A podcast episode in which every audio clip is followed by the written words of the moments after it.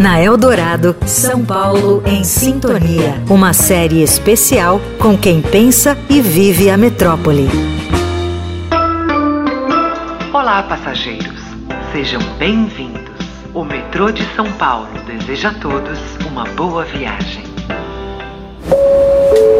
Eu disse a ela que trabalhava de engenheiro que o metrô de São Paulo em minhas mãos. O metrô de São Paulo está entre os 10 melhores do mundo, segundo o site de notícias Business Insider.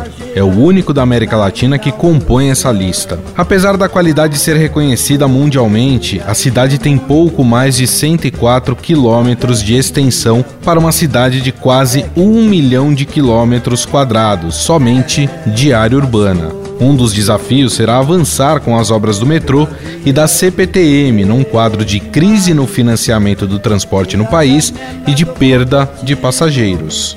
E a previsão que está se colocando agora é avançar hoje de 100 quilômetros de metrô e 200 CPTM mais ou menos, que dá 300 total, para cerca de 600 quilômetros de redes metroviárias.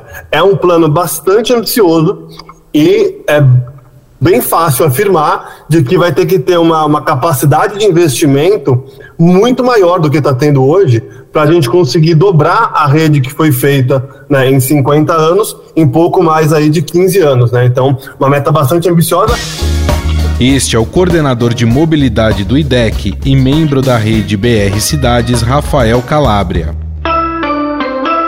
Seguiremos viagem após liberação de nosso centro de controle. Obrigado.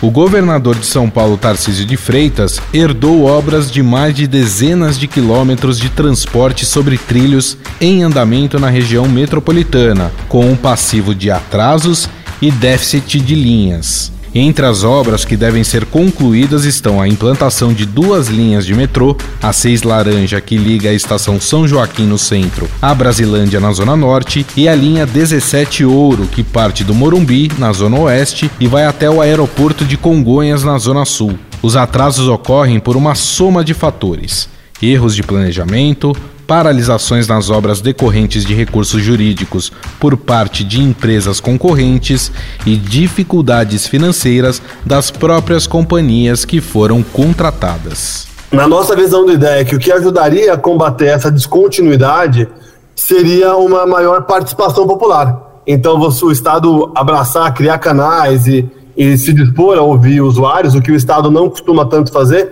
até a Prefeitura costuma ser um pouco mais avançada nesse tema, porque o cidadão tem interesse de ver o metrô entregue, o metrô funcionando, pontual, com uma tarifa baixa, então ele vai cobrar a continuidade do planejamento. A falta de de intenção, eu diria, de dedicação de ampliar o investimento, isso tem sido, infelizmente, um pouco contínuo, e isso vem acelerando, na verdade, a, a, a falta de ampliação do, de, de implementação dos planos. Né? Vamos fazer um metrô cada vez melhor. Por favor, respeite a utilização dos assentos preferenciais. Obrigado.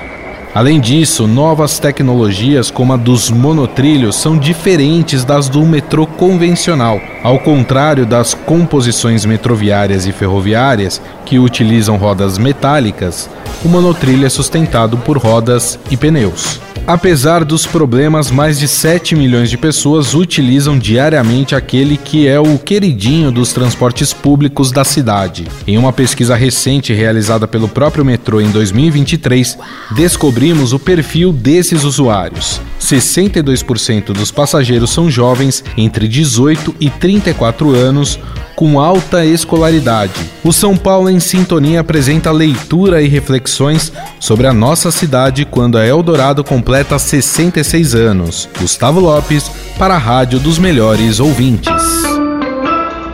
Olá, passageiros. Agradecemos por utilizarem o metrô de São Paulo. Você ouviu na Eldorado São Paulo em Sintonia, uma série especial com quem pensa e vive a metrópole.